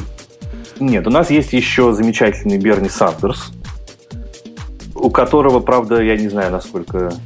Ша- шансы попасть э, в последний круг примерно как у меня полететь на Марс. Ну, не знаю, в некоторых штатах он сейчас лидирует. Ну, как бы, ладно, это все... В некоторых штатах Умпутун уже полетел на Марс. Да, есть штаты, в которых, да, можно прям бинокль его рассмотреть на Марсе. Вот. А есть э, предположение, что у нас буквально на следующей неделе э, будет э, этот самый мистер Керри, о, то, Возможно, у, вас, у вас там крас, красавец на красавце. Еще, еще Джо Байдена надо вспомнить. Он тоже крутой чувак, да. Вот понимаешь, вот ты так... Умеет ходить и говорить одновременно. Это в демократической партии ценится. Он еще да всех ладно. гладит. Он всех Вам гладит. всем ничего не светит. Трамп будет же, все же знают. Э, э, да, да, да. О, окей. Вообще тема политическая, это тема для нашей сборки с Артемом на отдельной площадке. Там мы разберемся и выдадим сестрам по серьгам. Здесь к неудаче Google+, а к неудаче... А не, неудача была – то есть Google официально, к чему мы все это объясняем-то? Они ведь этот продукт ну, раздирают на части. Делают да. то, что было обязательным, теперь не обязательным. Говорят, мы отделим стримы. Что такое стримы? Видимо, та часть, где люди общаются, да, в Google Plus. От всего. Мы отделим фоточки от всего. И фоточки уже отделены. Уже, да-да-да. Причем хорошо как получилось. Вот прямо конкретно хорошо получилось. Ну, и Google Plus, на мой взгляд, хорошо получился. Но фоточки, по-моему, вообще красава. Я фанат фоточек. Я ей воспользовался фоточками. Вчера первый раз в жизни. Ко мне пришел слушатель и говорит, Евгений, я прослушал ваш подкаст номер 14 в 2005 году, и вы там рассказывали про какую-то там сборку, где вы ходили... Не могли бы вы выложить фоточки? Альбом у меня есть. Начал я его выкладывать. Ну, первым делом моя первая реакция была на Dropbox. Кинул папочку в паблик. Смотрю, а как-то в Dropbox то ли никогда этого не было, то ли а теперь этого нет. Можно только по одной их расшарить. То есть я да, не понял, как их расшарить. Раньше можно было папочку все расшарить. Довольно давно отменили, года несколько лет назад. Это очень неудобно. Ну вот с тех пор я не пробовал. В общем, я как дурак залил на Dropbox и начал думать, что же дальше делать. А тут Google фото, Google.com, по-моему, называется, или Фотос. Там все это раз, раз, раз, чик-пэк, и все готово. Красота да, там интерфейс довольно приятный. Мне там не сразу понятно было, как, какие публичные, какие не публичные, но оказалось, что там все довольно логично. Все, видимо, по умолчанию приватные. А то, что ты хочешь расшарить, ты расшариваешь. Ну, мое такое понимание было. Да. Ну, вроде это да, осталось так же, как, собственно, в Google Plus это было. Там тоже по умолчанию приватно. Да, но самая, конечно, крутая фишка это авто awesome, когда они с, из твоих фотографий делают более специальные фотографии. То есть, например, если ты сделал несколько снимков, поворачивая камеру слева направо, они потом склеят из них панораму. Вот, и при этом у тебя получится, ну, наверное, для айфонов это не очень актуально, потому что у нас есть возможность снять панораму и так, довольно в высоком качестве. Вот. Но когда у меня был Android и довольно посредственная в нем камера, это прям спасало. То есть прям реально очень было классно. Ой, вы знаете, пока вот вы тут практически люди, незнакомые с нашим творчеством, собрались, у меня к вам вопрос. Я задавал его в Твиттере, но для вас уточню. Я тут решил себе подарок купить. Вчера, будучи в магазине, увидел себе такой странный подарок, что вот только, только гик может понять, зачем оно мне надо, поскольку я пока не понимаю. Я почти себе купил новую камеру – фотокамеру, то есть не в телефоне, а вот такой стендалон, помните, такие были устройства? А. То есть отдель, она звонит, камера, которая не умеет звонить. Но у нее зато можно объективчики накручивать, и она маленькая. Вот этот новый, ну, новый, новый для меня формат, он ему лет 10 уже, наверное, которых э, в этих как бы зеркалках сейчас есть. Беззеркальные зеркалки. Ну, вы знаете, о чем я говорю. Угу. Разубедите, почему оно мне не надо? Вот чувствую, что крутой себе будет подарок. Но ведь всем известно, что самая лучшая на свете камера, самая вот прям самая при самая, это та, которая у тебя с собой в тот момент, когда она тебе нужна. Да, вот я тоже самое хотел сказать, что ты будешь ее оставлять. Да. Ну, есть... справедливости ради, последний раз я, у меня есть уже зеркальные, настоящие, где зеркало щелкает, а не так, как Бобук рассказывал. Щелкает прямо конкретно механически. Я последний раз ей пользовался лет 7 назад. Угу. Но сегодня с утра возник прямо use case. Проснулись мы с утра от э, э, воплей, так сказать, девочек, жены и дочки. У нас там за окном прилетела калибри, и не просто летает, как вы себе все можете представить, калибри летает, а кто-нибудь когда-нибудь видел сидящую калибри? Я думал, они сидеть не умеют. Оказывается, умеют. Она сидела у меня за окном, чистила крылышки. И если бы у меня был нормальный фотоаппарат, где можно было за зум, там тырпыр, то есть телефон не подходит. Я не могу так близко подойти, чтобы ее снять. Улетит зараза. Вот может это тот самый случай, для чего мне как раз и нужна. Не, ну в принципе, если дома положить и вот для таких случаев или торжества снимать получше, хотя непонятно, что там лучше снимать, ну можно, можно, да, купить, положить дома. Или купить, положить в машине, чтобы всегда было. Угу. На случай, если едешь куда-нибудь и точно знаешь, что там будет возможность крокодил. снять. Крокодил. Да, например, крокодил. Хотя крокодила и на iPhone хорошо вылазит. Получилось неплохо, да. Но, с другой стороны, если крокодил кому-нибудь откусит руку, а ты как раз в этот момент зазумишь, будут да. отличные фотки. Тогда вот эти фотки можно даже будет продать коммерчески. Да, отобьешь камеру. В общем, с Google Plus возвращаясь, не знаю, как мы ушли. А, фоточки, да. С Google Plus все стало плохо, несмотря на то, что Вик был под крылышком самого Ларри, который типа вернулся и начал продвигать всю эту движуху. Несмотря на всю корпоративность, постигла Google Plus такая же судьба, как до этого Buzz. Google Buzz. У них до этого был, молодое поколение не помнит. Другой продукт, который... А Wave, как же Wave? О, Wave. А Wave практически не был. Он настолько быстро исчез, а, ну да, он типа в бете вроде только был даже. Не приходя в сознание. Да, да, этот умер просто да, в момент рождения. Но Баста существовал сколько? Пару лет, наверное, да? У меня да. до сих пор где-то на сайте ссылка на мой бас, так сказать, мои бас страницы. Я там активно писал. Это было, я уже не помню чего, но тоже какая-то социальная сеть, где можно было короткие сообщения, комментарии к ними. Все, все это дело социальное интеракция происходила. А, а, а чем теперь люди, которые не хотят в Facebook идти, пользуются для чего-то длиннее 140 символов? Tumblr, наверное. Не, ну это... Ты, Дают ты... в Твиттере ссылку на Tumblr. Это подростки так, а вот... Если, если ты имеешь в виду серьезные больше 140 символов, символов наверное, это медиум сейчас. Medium. Ну да. Но Medium, а у него же какие-то это... проблемы, он как-то не индексируется, чего-то на него ссылки давать нельзя. Я какие-то, помню, басни про это слышал когда-то. Не знаю. Сейчас он индексируется прекрасно, и ссылки на него давать можно. Он, он развивается очень быстро. Это, наверное, вот будет то самое место, где ты пишешь больше 140 символов. Ну, ладно. И я думаю себе поднять бложек на гости. Гхост. Знаете, ага. Гхост такая хрень. Гхост. Его, ты участвовал в Kickstarter компании? Нет, к счастью. Ну что ж ты, ну что ж ты. Я тут недавно увидел выход, э, тоже отходя от темы, выход другой кикстартерской программы, которая называется Киви. Ты в ней, наверное, тоже поучаствовал? Слушай, вот, э, вот в этом я не участвовал. Ну, это, это просто позор.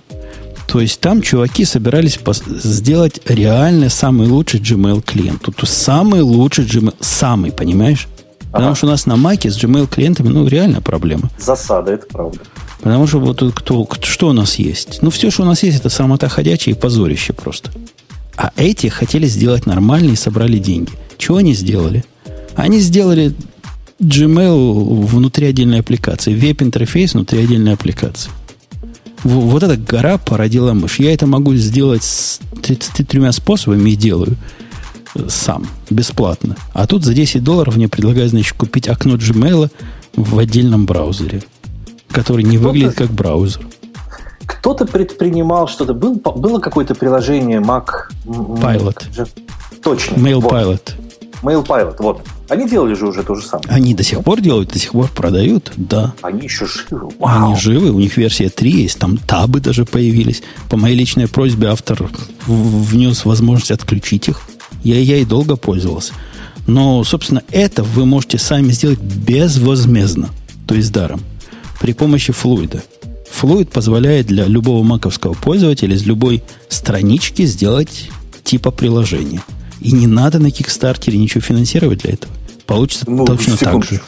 Так э, ты не получишь все деньги с Кикстартера? Как же ты... Ну, ну да. Ты говоришь, что такое. Ты тут со стороны, так сказать, продюсера, а я со стороны консюмера смотрю на проблему. Окей. Эм, э, про, про Ghost ты про Ghost ты уже собственный бложек а, а, кстати, со стороны consumer а, простите, от Умпутуна, ты вообще чего-нибудь когда-нибудь на Kickstarter е, как там это называется? Back ал. Back ал? Не, вот, это да. у нас Артем по бекону. Вот, я, о, о, да, это ко мне. Так ты не consumer. Ты, если говорить про... Ты говоришь, зачем платить деньги, есть другой аналог, не такой хипстерский и нормальный. Ну так вот ты и не back аешь ничего. Ну вот ну... для всего есть аналог. Ну вот, например, для какого-то творчества аналога нет. Ты не можешь найти, ну вот сейчас, например, последнее, что я э, бэкал, фильм про... Э, есть такой здесь телеведущий, популяризатор науки Билл Най. Э, у меня просто ребенок прям фанат тащится. Тащится здесь большая, большая звезда. Я не знаю, Жень, ты, наверное, у тебя взрослые дети, их, наверное, это не зацепило. Нет, не было такого. Я, я даже не знаю, о ком ты говоришь. Он звезда в какой области? Он звезда в области телевидения. Он вел детские передачи про всякие разные науки. Ну, про науку, короче говоря. Там а, я, я помню, Шелдон с таким встречался. Билл Най, да. Он, ну, они фанаты, да. Они, правда, по-моему, с кем-то другим, я не помню. Ну, неважно, короче, дело не в этом. А, сейчас ребята решили снять про него документальный фильм. Ты не можешь найти аналог этого фильма, потому что его нет. И единственный способ его снять, это вот пойти и там добавить 50 долларов в их копилку.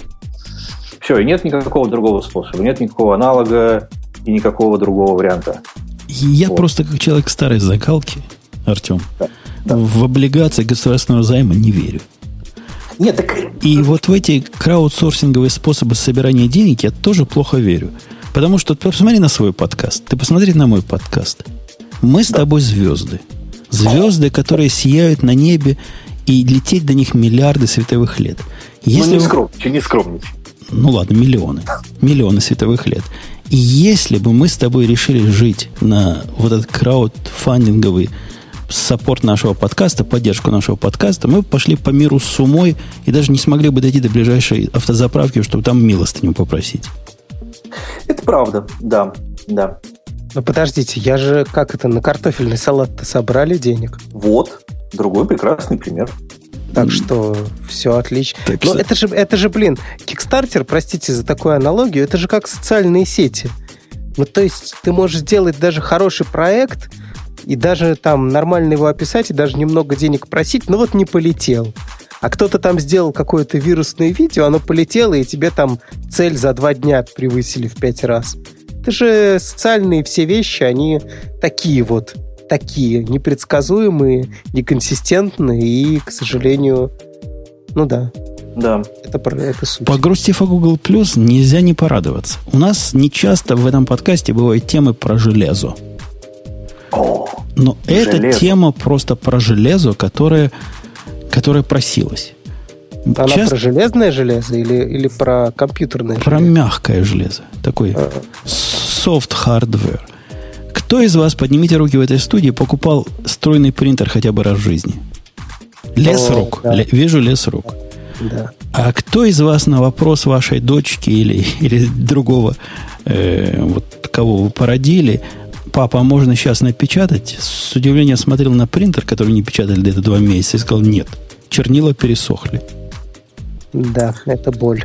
Это боль, принт современные, несовременные, с тех пор, как я их перестал покупать, они уже перестали быть современными. Современные для меня, лет, не знаю сколько, пять назад, струйные принтеры – это полнейшее убожество, развод на деньги и обман населения. Я удивляюсь, почему в такой продвинутой стране, как Европейский Союз, их вообще не запретили. Да, почему в такой продвинутой стране, как Европейский Союз, за принтер не отрубают руки? За струйные принтеры. Я за скажу за стройные. У меня есть, у меня, у меня есть черно-белый принтер HP 1300. Такую модель вы не можете купить уже нигде. Это просто раритет. Я его купил, по-моему, во второй год приезда в Америку, то есть ему уже больше 10 лет точно. За все это время я поменял три картриджа. Четвертый у меня в коробке стоит. Я когда-то с жадности два купил, и они уже лет, не знаю, пять лежат там один из них. И этот принтер всегда готов к работе. Его включаешь, печатаешь. Не включаешь, не печатаешь. Три месяца не печатал, на четвертый он запечатает как новенький. Со струйными все не так. Надо сначала пойти в магазин, купить несколько головок. Сейчас уже не просто одну головку, надо несколько. Там три разноцветных, да, по-моему, в продвинутых принтерах сейчас, или даже больше. Одну черно-белую, а то как-то вся эта комбинация работать не будет.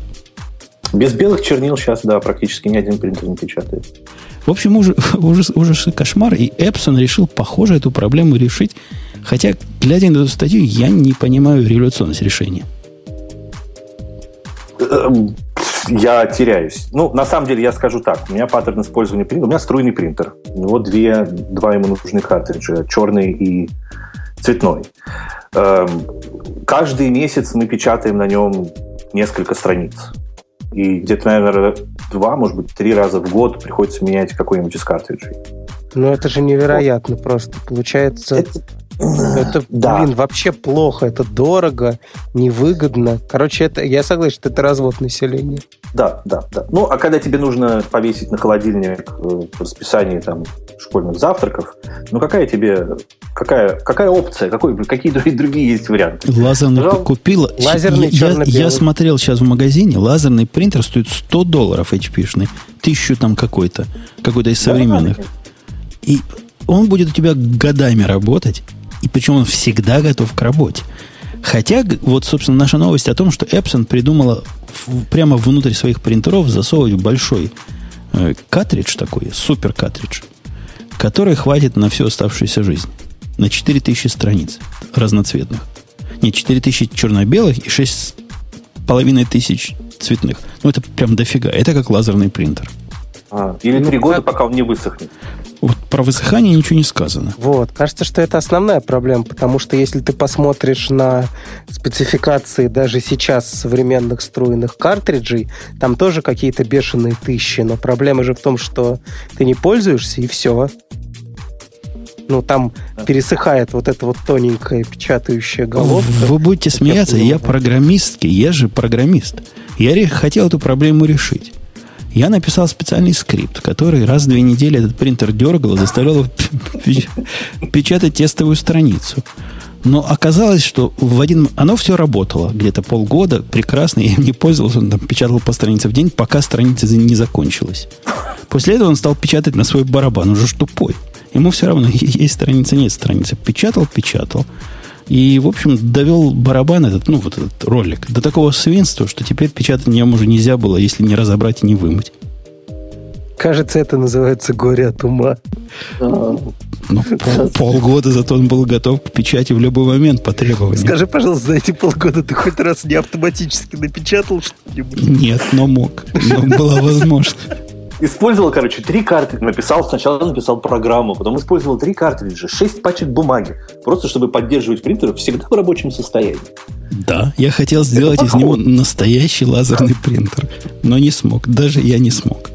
Зато это было масштабируемое решение. Можно так поддерживать хоть 100 принтеров активными, Точно. если понадобится. Глав... Кластер, главное, главное, девчонку к ней, чтобы бумагу меняла.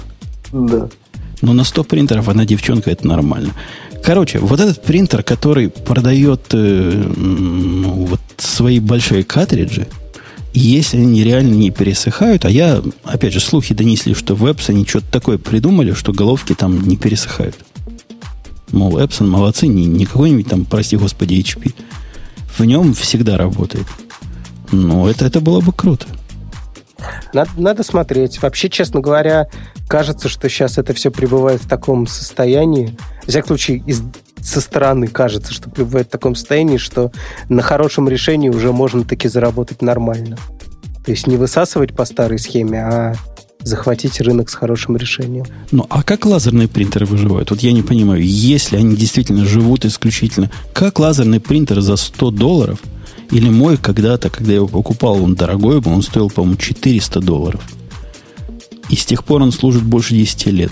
как они выживают? То есть есть же тут какой-то доход, есть какой-то бизнес, правильно? Или поэтому в HP в такой ситуации, что их бывший президент, что теперь Но на нашего президента У них, у них эти дорогие, сами принтеры дороже, кажется. были. И Теперь они стоят такие же копейки, как, как струйные. Ну, Непонятно. сложно сказать. Раз производят, значит, кажется, что выгодно. Может, их производить недорого, понимаешь? Все. Ну, Может, сто- стоит доллар, доллар произвести, когда такие масштабы, Да. черт его Да. знает. Окей. Артем, Да. у меня к тебе вопрос. Я обычно Ксюшу спрашиваю, но ты побудешь в роли Да. блондинки. Я сегодня Ксюша. Был, был ли ты в детстве блондином вообще? Поскольку многие из нас были блондинами в детстве. Я, я родился с волнистыми волосами, говорят. Ну, не сразу, но как первые выросли, стали волнистыми и очень белыми. Я был рыжеватым одно время. Окей. Сойдет. Скажи, как рыжий, какую следующую тему выбрать? Народ, на, вот напал. Um, let's see. У тебя же есть что-нибудь на примете, да? Ну, например... Нет, ну что, я тебе подсказывать буду? Да, слушай, ну здесь же 15 Дать страниц. альтернативу, чтобы тебе тоже нравилась эта тема. А, вот. А у меня к тебе другой вопрос. Ладно, ладно. Да. Я иногда тоже Ксюшу спрашиваю, когда хочу как-нибудь параллелец обидеть. О, ну что О, ты за человек? пришло время. Пришло время дать сестрам по серьгам. Ты, Так. опять же, даже если бы это была реклама, и даже если бы ты нам занес, я бы про ваш продукт лучше бы не сказал. Во-первых, я не понимаю, что у вас за продукт, а во-вторых, я не понимаю, почему вы херней занимаетесь. Ну что же ты? Значит, что за продукт? Я сейчас поясню, просто не все наверняка знают, да? А, Если зайти сейчас на сайт redactor.js.com... Подожди, а узнать, что как редактор пишет? Через K или через C? Через э, C. Ну, как- как ты бы написал да. редактор? Ну, вы же русский, я не знаю, как вы пишете. .com, да? Вот захожу, редактор.com. JS. А редактор, Редактор то есть на, на- на просто редактор.com у вас денежек не хватило. Ам, Там ни у кого не хватит. Может быть, у Билла да, я боюсь, что... Окей, редактор... Смысл-то в этом? Я, я захожу на сайт, где какой-то редактор текст-эдитора, который я был уверен, что это э, веб-хрень, а оно говорит download. Это что Да. это такое вообще? Ну, смотри, эм, это, наверное, лучший способ добавить возможность делать красивый, классный текст твоему проекту. Если у тебя есть место, где пользователь вводит текст. Есть у тебя такое место? К счастью, нет. Вот, видишь, тебе повезло. У меня есть место, где пользователи пишут комментарии, которые просто мечтаю, как ограничить, чтобы они так много не писали. Вот, видишь, а есть проекты, которые очень любят, когда люди что-то пишут. И они хотят, чтобы это было красиво, чтобы это было оформлено, чтобы на выходе получался великолепный, чистый HTML, который можно потом использовать дальше. Чистый это продукт. HTML это как, как это слово? Аксю, аксю, что аксюр? Оксюмарон. Ну, как? Оксюмарон. Вот, понимаешь, Чистый markdown, который превращается в любой HTML. Это я понимаю. А вы в Знаешь, 21 я- веке продолжаете рисовать HTML и размечать им ваши тексты, да? Слушайте, а, е- а если говорить серьезно, кажется, что решение этой проблемы сейчас называется Markdown, нет? Ну, а, то я, есть- а я о чем? Говорю, что То есть, чисто типа, люди, чтобы делать, чтобы делать, чтобы писать легко текст, который будет потом чистым HTML или чем угодно, придумали Markdown. А почему вы решили делать визивик? Вот, встретились, встретились мы с гиками. Нет, нет, в хорошем, конечно, смысле слова с гиками. Понимаете, эм, э, простой человек не, не сможет быстро воспринять Markdown. Вот смотри, ты пользуешься GitHub. Ну да, конечно. Там есть возможность добавить, то есть, ну, они используют Markdown везде, где только можно. И я вот ничего не могу с собой сделать. Но мне приходится каждый раз заходить в их справку, чтобы вспомнить, как добавить ссылку. Потому что, чтобы добавить ссылку, нужно сначала написать текст ссылки в скобках, а потом в квадратных, по-моему, скобках. Да. Наоборот, сначала в квадратных, а потом в круглых написать Ну, полный. это же невозможно Да, запомнить. ссылка вторым, да, это невозможно. Никогда. Поэтому всегда будет удобнее нажать на кнопку «Добавить ссылку». И добавить ссылку. О, Или Окей. просто вставить URL, который автоматически в редакторе превратится в ссылку. То, То есть, подожди, это... целевая аудитория вот этого странного проекта это люди, которые хотят в свой уютный бложик вставить какие-то средства продвинутого редактирования чего? Комментариев? Кому Но. вообще это надо? По статистике, наверное, самая большая часть э, наших клиентов это авторы CMS. Система управления контентом. Окей, а, то есть все велосипедописатели, вместо того, чтобы воспользоваться каким-то устоявшимся решением, которых и так уже вагон и маленькая тележка, при помощи вашей хрени лепят еще одну. Не, это не еще одно, это одно, но хорошее. Типа. То самое, одно, и... но то самое тот, тот самый, как это, первая проблема, есть 14 стандартов, да? Надо придумать тот, который их всех объединит. Вторая проблема, есть 15 стандартов. Да, все так. Вот, то есть э, сам по себе редактор, он, конечно, предназначен для разработчиков. Ты, если сам, сам себе делаешь веб-сайт, вряд ли... Ну, то есть ты, может быть, будешь использовать. Э, любой обычный человек, который делает себе сайт, не станет пользоваться редактором, потому что это требует знаний и э, JavaScript, jQuery, и какого-то сервис, э, сервер-сайт языка, будь то PHP или что угодно, нам, в принципе, все равно. Вот. Поэтому больше это рассчитано на разработчиков, которые думают о своих клиентах которые о них заботятся и хотят, чтобы клиенту не приходилось ходить в справку, чтобы добавить ссылку. Слушайте, а как это у вас продается? Расскажите, пожалуйста. Во, я тоже хотел спросить. То есть за привилегию мне воспользоваться вашим велосипедом мне еще и платить надо? Ну, Жень, с тобой, я думаю, найдем общий Договоримся. Я, смотри, я буду, я буду приходить в радио Ти, рассказывать про редактор и заносить тебе редактор. Версия 10.2.2. Какой? Это, это вы уже лет 30 разрабатываете его? Как вы до 10 версии уже дошли?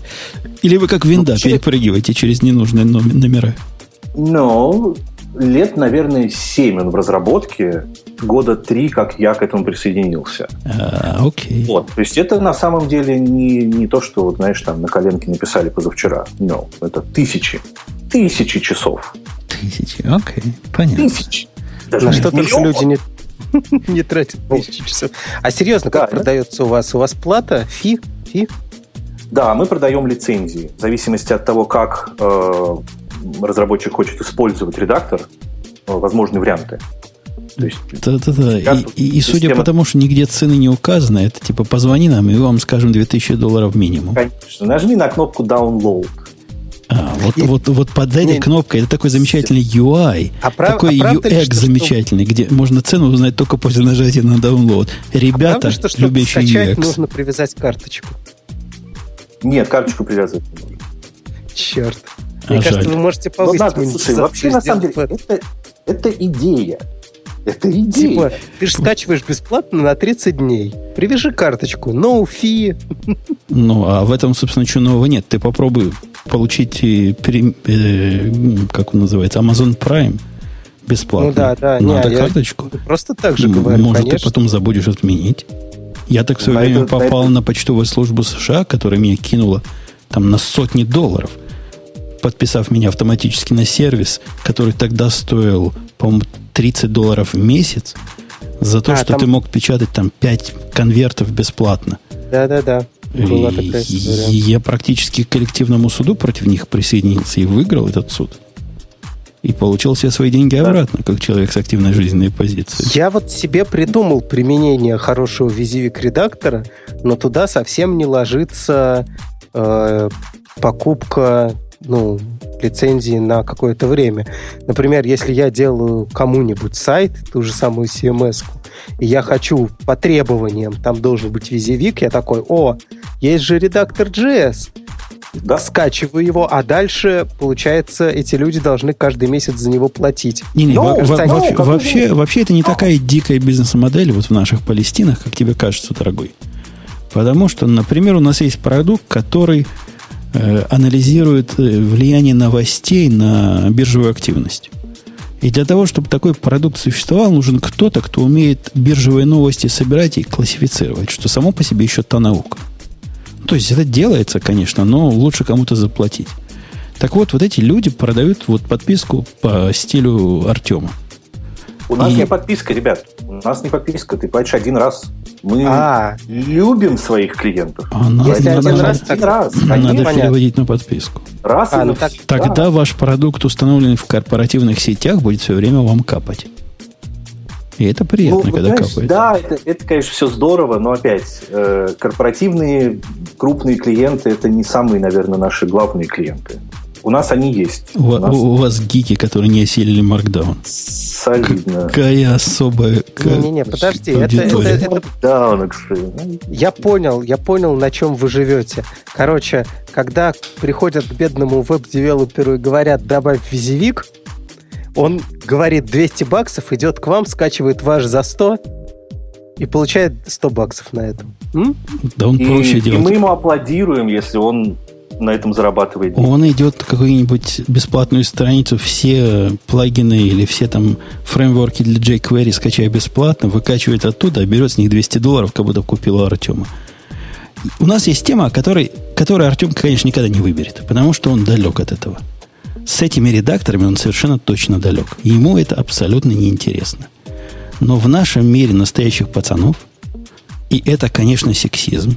Вы видели Да. большой тред, тредик, да, что фронтендом девушки занимаются, а бэкэндом настоящие пацаны. И там Звучит просто, как сексизм. просто феминистки, да, конкретно забили ногами весь этот тредик. Так вот, как э, в душе феминист, но на самом деле пацан, скажу, что пацаны-то пишут на бэкэнде. И все вот эти редакторы, все эти вайсвиги, и все эти маркдауны, это все для нищебродов. А вот мы, живущие в реальном мире, сильно взволнованы новой движухой. О том, что скоро ваши данные, сколько бы их ни было, будут влезать в память ваших серверов. Все, А, все думал, данные. про, про людей. Сколько бы у вас не было данных, они скоро будут влезать в память. Я, я ж прям аж чуть не возрадовался. А Вот. ты не, не промахнулся темой случайно? Нет, это две темы, которые примерно А, про одно окей. и то же. Это две разных технологии, которые как-то выстреливают в последнее время, и их согласованность эм, наводит на интересные размышления. Первая, которую я выбрал, это фирма, которая с Сандиском дружит, я помню, Diablo называется. Эти чуваки уже довольно давно, и, по-моему, об этом мы в подкасте говорили, придумали интересный такой трюк ушами, очень гиковский. Они втыкают э, SSD-диски в, э, в то место, куда нормальные люди втыкают память. То есть они говорят, мы обеспечим к SSD-дискам в десятки раз более, более шустрый доступ. И от этого станет все быстрее, особенно чтение. Станет быстрее, и вот у вас появились такие супер быстрые SSD-диски, которые стоят примерно столько, сколько обычный SSD, но такой особо быстрый storage. А это называлось mem- Memory Channel Storage. Не-не, это не связано с памятью. Это всего лишь Memory Channel. Это был их первый шаг. И этим они были известны. То есть там был такой декодер-энкодер, который из э, блокового девайса понимал, как это в DRAM э, разговор перевести туда-сюда. Вы понимаете. Наши слушатели, во всяком случае, некоторые понимают. А вот теперь они придумали более крутое. Они придумали Memory One. Memory One это втыкается в те же самые разъемы, куда вы втыкаете память. Это является таким SSD, но с точки зрения компьютера с пропатченным байосом, это память. Вы понимаете вообще всю весь апофеоз? Вы Да. можете А- вбить себе памяти.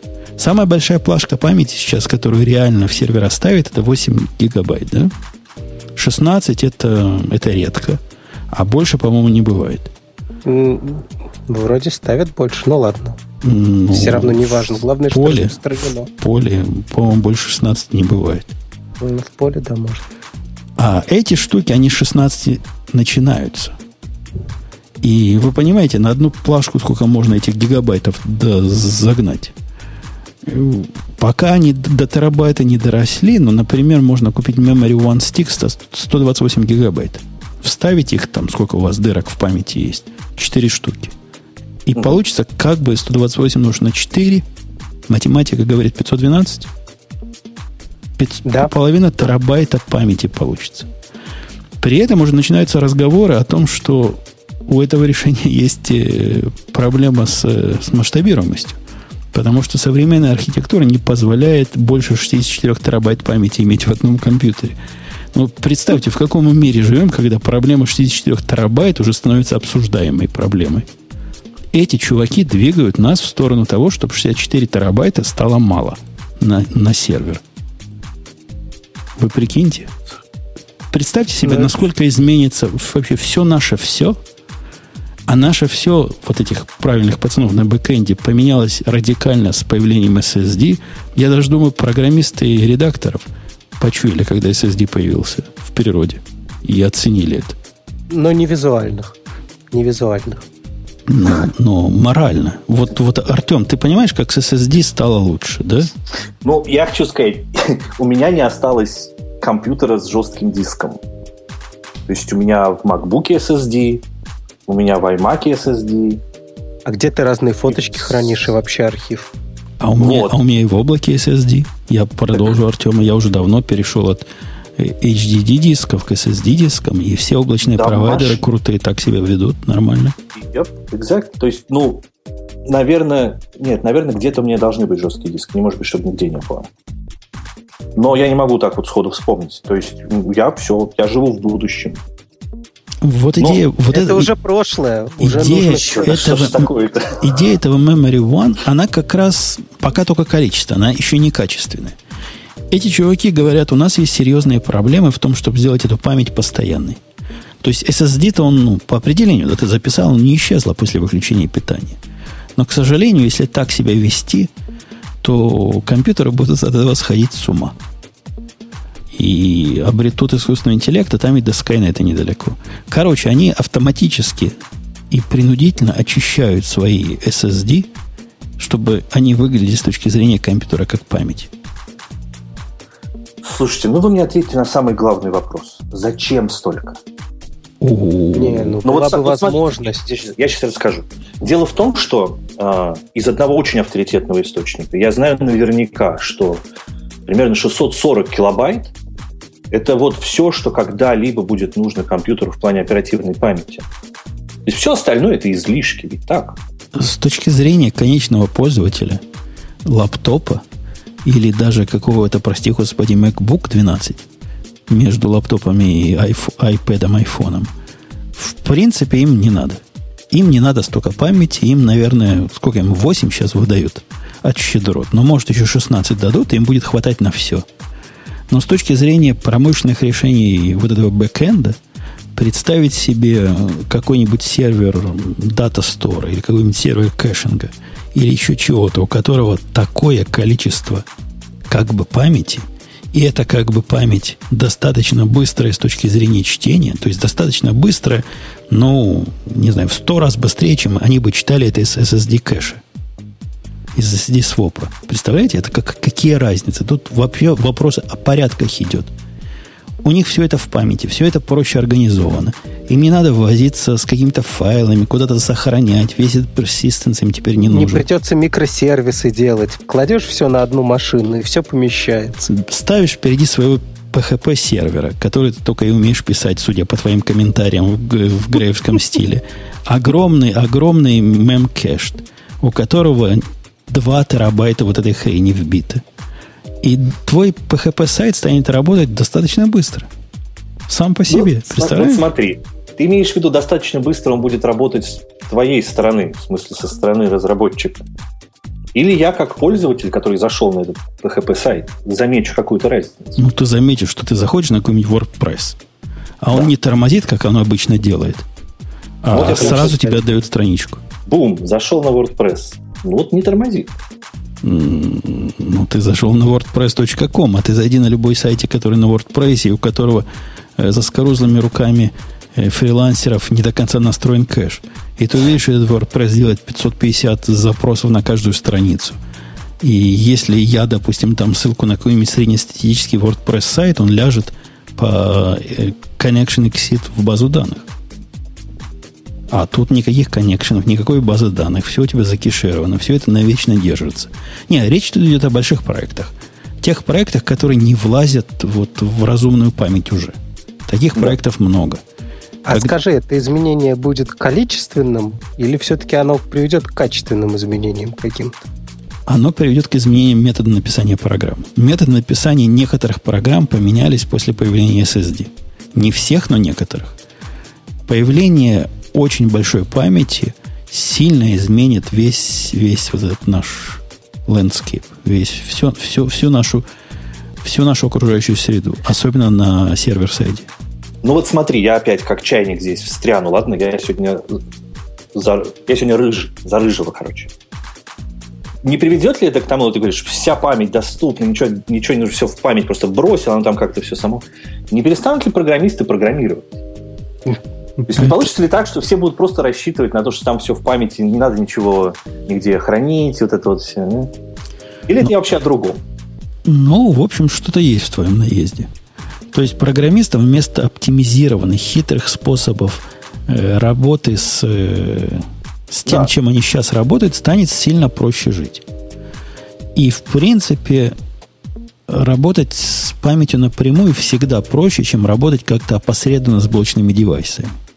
Особенно если информация этих девайсов, ну вот с дисков ваших, как-то должна в память отображаться, как должна туда ходить, сюда ходить. Целое дело.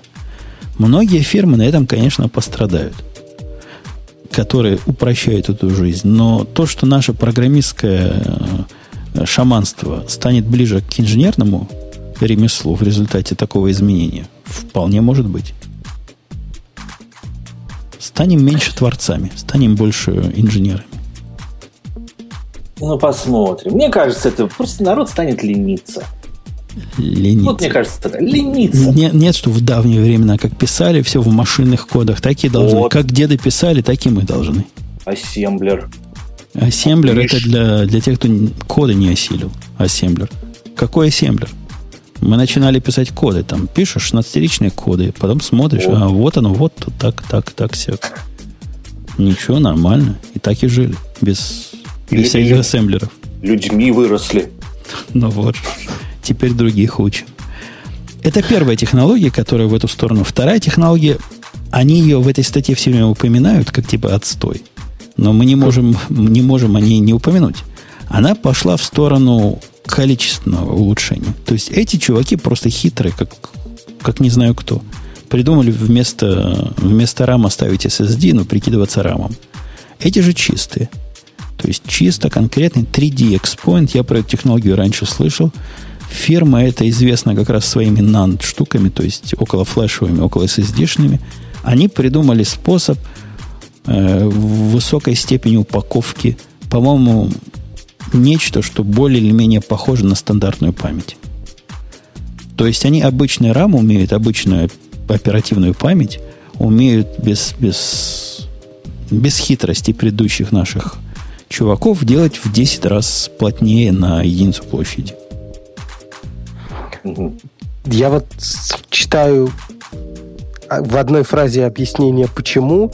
Там типа архитектура и железо в том числе тоже другое. Там правильно я понимаю? Не, у них 3D Expoint это технология, собственно, изготовления э, Изготовление оперативки. Оперативки, я так понимаю. Ага, ага, да. Понятно. И эта штука, поскольку они сравнивают с NAND, NAND, видимо, она все-таки не самая быстрая. Поскольку они точку сравнения себе не очень быструю выбрали, мне трудно сказать, что значит в тысячу раз быстрее, чем NAND, насколько она будет медленнее, чем та память, к которой мы привыкли, черт его знает. Но, тем не менее, это какая-то быстрая штука с высокой плотностью, с непонятной пока ценой – но результат может быть, э, ну, опять, те же самые терабайты оперативной памяти, которые вам доступны. Как... Результат такой же, как в прошлом случае. Революция. Нас ждет революция. И SSD-революция, дорогие вам слушатели, покажется просто жалкой пародией на революцию после того, как мы начнем, мы, программисты, начнем все держать в памяти. А появится способ еще быстрее, еще неэффективнее писать программу. Да нет, появится способ фоточки ваших котиков и еды гораздо быстрее раздавать и гораздо красивее обрабатывать. И вот Google, который делает auto awesome, будет его еще более осомее делать гораздо быстрее. Вот. Сейчас это занимает некоторое время. Вот, вот. А, а новые технологии вам позволят. Ну что, к темам нашим слушателям, я думаю, пора перейти. У нас бывает Да, такое. можно. Бывает. У нас слушатели пишут темы, Артем. У тебя Мгм. пишут? Ты ведь тоже, говорят, подкастер. Ты знаешь, да, да. Ну, меня больше задают вопросы, конечно, реже. Окей, тут же тебе сразу слушатели задают вопрос, Да. который не в бровь, а в глаз, а просто знали, что придешь. Обсудите, пожалуйста, скалу более подробно. Про ее будущее, станет ли она преемником. Java. Я думаю, да. Подождите, тут написано приемником, извините. Приемником. Scala это прекрасный приемник для Java. Я слышал. Я был в Best Buy, и я видел, на полках стоят скалы. Который Игра- принимает... играет Java. Да, да, и написано, что если вы раньше, ваш предыдущий приемник был Java, вы можете купить теперь приемник Scala, и все станет лучше и быстрее. Конечно, выпуск не гиковский, но как-то совсем стремительным нас- Мы-то знаем, что на самом деле Java это связано с кофеварками, а вовсе не с какими-то приемниками транзисторными. Какая-то Scala- кофеварка со встроенным радиоприемником. нет? Со встроенным приемником. И эту тему обсуждать не будем, потому что она совершенно пустая и глупая, и я там уже все сказал, все, что мог Да, у вас сказать. там и- какой-то прям срачик в комментариях развился. А- она, она пустая. У них, знаешь, встречался ли ты, Артем, в такой тусовкой, которой я встречаюсь, вот есть такие технологии элитные. В, в вашем мире редакторов бывает или у вас Markdown, наверное, элитная технология, да? Но вот приходишь ты в тусовку, где э, поборники не той технологии, которую ты считаешь подходящей для промышленного производства, а другой, Да. пользуются, и ты, ты что-то спрашиваешь, они говорят, да ты тупой. А ты их еще что спрашиваешь, они говорят, да ты еще тупее, вали отсюда, скотина. А когда ты Нет, потом жалуешься где-то, они говорят, ну, значит, не осилил. Не, нам, нам повезло. У нас прекрасные клиенты, у нас великолепные с нами работают разработчики. Нет, мы с таким не сталкиваемся. Я знаю зато, куда пойти в комментарии, чтобы посмотреть на это. На элитизм. На, да, как работает элитизм в, в диком, в дикой природе. Мне давно, я просто давно тут сижу, и, и язык, который вызывает поборников элитизма и притягивает их к себе, это не проблема поборников элитизма. Это в том числе и проблема технологии языка. Ксюша, Серьезно? А почему это проблема? Прости, пожалуйста, почему это проблема языка, тебе кажется? Потому что возьми любое говно. Например, я не знаю, Да. Руби, да, или Go возьми. Вот и что угодно возьми. Чем язык, с моей точки зрения, более э, неадекватен, тем комьюнити там пытается доказать, что они лучше всех. Возьми любую, я не знаю, страну, Нигерию возьми. Я уверен, жители Нигерии будут тебе доказывать с, с пеной во рту, что Нигерия лучшая страна. Вот просто лучшая страна и патриотизм Америка гадит. Тут, видишь, Знаю я А- одну такую Нигерию, в простите. снегах, в снегах. Да, Эм, в снегах. Они, эти люди ходят парой. Я с Тамарой ходим парой. Тут не просто так. Не, не просто фанаты набежали и испортили язык. Не-не, они друг к другу подходят. Они там Мне потому, что язык такой. Не, мне все-таки кажется, что это свойство фанатов, которые чувствуют неполноценность и не хотят признаваться, что то, чему они посвятили свое время, и то, что они считают частью себя, простите за выражение, оно недостаточно хорошо. Да Вот и они- есть гораздо более близкий к Артему пример. Артем, андроид. ко мне. Да, я хотел сказать. Слушайте, ну, про Android... Ну, принято, я знаю, в этом подкасте Android ругать. Не-не, не, не, не Android. Android у меня есть, у меня андроидовых устройств столько же, сколько ios И это нормально. Я Так. про андроидовских э, фанатов. А, ну, да. Нет. Они с андроидом нашли себя. Я говорю, что это не фанаты такие или андроид такой. Нет, это замечательная комбо. Андроид и его фанаты – это единое целое. Они не могли не встретиться. То есть, короче, резюмируем, скала это такой андроид В снегах. в Точно. снегах. Ксюшу в студии просит следующий комментатор. Мы на это ему можем сказать «да». Мы прочитали ваш комментарий и к следующему выпуску примем меры. Ксюша будет. Вышла новая версия Rust. Это даже я без Бобука не стану тянуть. Среднестатистический, среднестатистический пользователь iPhone не видит разницу между iOS и Android. Вот это О, опять, это прекрасно. вот это опять в эту сторону. Это, это смешная очень тема. Это что должно означать? Что, по-моему, это доказательство того, что Android научился достаточно хорошо тырить, чтобы люди, которые не разбираются, не отличали. Но, но, но, но. Кто у кого еще тырит? Это я, Артем, за тебя сказал, да. И, и, собственно, это, это правда. Там протырить уже просто рука не поднимается бить Android. Тырят друг у друга прямо аж... В Windows, в Windows, о котором мы говорим, мы главную фичу не упомянули. У них workspace появились. Я и... первый раз workspace увидел в Linux лет 15 назад, наверное. И то есть всего 15 лет он уже появился здесь. Ну и в, в macOS это было реализовано на очень классном уровне тоже лет 5, наверное, назад. Ну, недавно, относительно недавно. Но... По сравнению с Linux недавно, но опять э, вопрос того, насколько это удобно и классно, да, это тоже важно. То есть просто взять и бросить какую-то фичу типа голосовой помощник. Э, это может не сработать до тех пор, пока он не дойдет до определенного уровня. То же самое с workspace. То же самое, кстати, вот с Android. Там прекрасное видео, там, по-моему, это оно, где чуваки показывают на айфоне, на устройстве, которое выглядит как iPhone, показывают установленный Android, последнюю версию, говорят, смотрите, какая крутая iOS 9 как она вам нравится. Просто у людей на улицах спрашивают. Вот. И люди на улицах рассказывают, как им нравится новый Android. Ну, и, и знаешь, что там... Тот же самый чувак, который вот это сделал, по-моему, взял, отвернул ножку от iMac. Ты видел эту, да, Артем, штуку? И mm-hmm. ходил по улицам, к людям приставал, говорит, смотрите, какой новый iPad сделали. То есть а, он взял iMac 27 дюймов, по-моему но только без ножки. И вот так его на руках нес, показывал.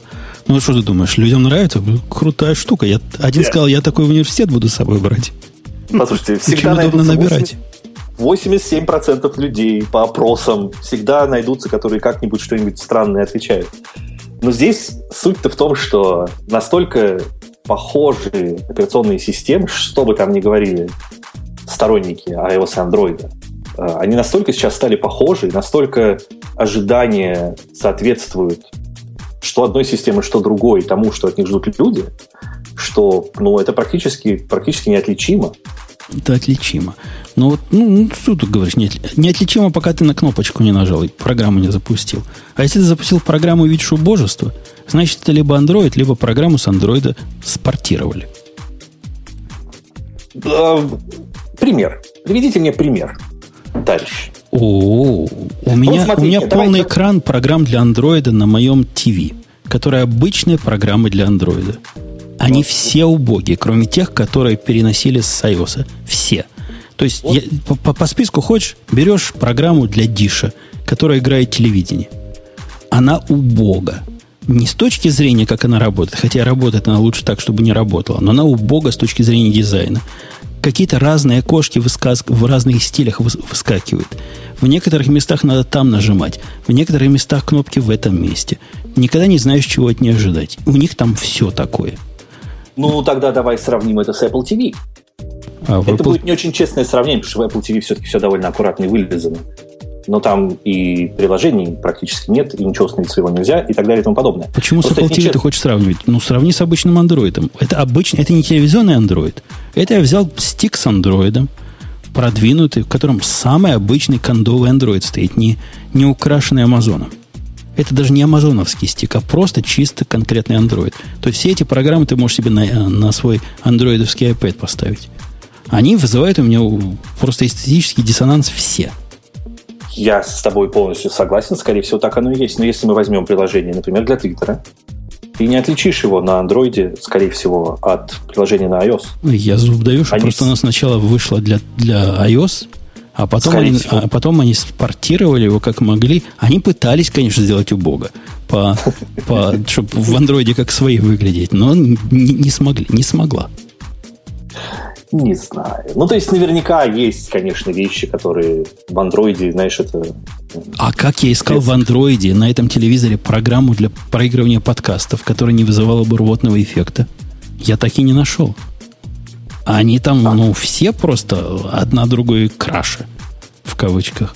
В общем, им есть куда расти, и может вот этот даже ужасный гайдлайн, который Google придумал с, э, как он называется, материал дизайн. Материал да, да. который мне не нравится, но во всяком случае все будет одинаково выглядеть более или менее, и то будет хорошо. Я буду знать, как они все реагируют на кнопку back, может быть, в один день. Потому что сейчас это квест. Неизвестная программа по кнопке back может либо выйти в предыдущий экран, либо выйти вообще, либо сделать что-то еще непредсказуемое. Нет, это система для тех, кто любит Facebook. Кажется, что так и будет. Какой бы материал дизайн не ввели. Ну и опять, сколько лет займет переход всех разработчиков и, собственно, пользователей на, на последние вот эти современные версии? Mm-hmm. Это не iOS, где уже проникновение iOS 9, я думаю, наверное, процентов 15. А какой сейчас Android принят, ну, любить? Пятый какой-нибудь? 5, 5, 5, по-моему, 5.1, по-моему. Или даже, даже больше. Я у меня где-то лежит этот самый Nexus планшет, на нем что-то такое. А, вот. Э, это абсолютно не важно, потому что у него проникновение по-прежнему, там, по-моему, меньше 10%. А потому что они не идут путем Windows. Они дают всего год на бесплатное обновление. Может научиться. Да.